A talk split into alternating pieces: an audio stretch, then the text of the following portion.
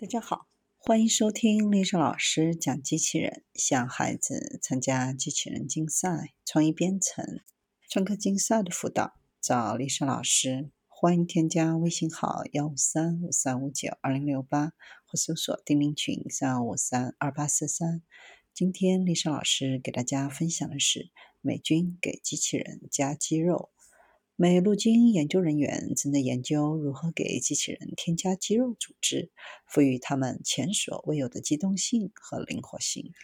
美陆军研究实验所目前研究的一个问题是，给足式机器人的关节增加肌肉，而不是使用制动器。这种肌肉与机器人的组合让人联想到《终结者》中的人形机器人。虽然今天的机器人本身已经令人大开眼界。但它们只被用于执行有限的任务。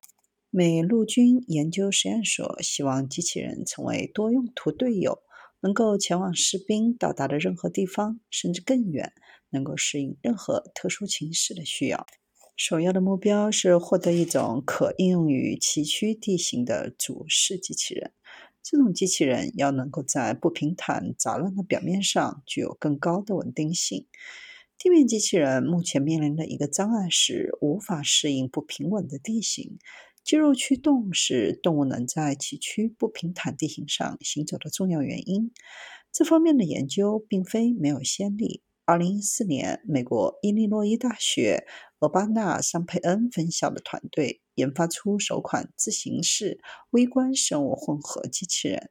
这款机器人依靠从小鼠身上提取的心肌细胞刺激提供动力。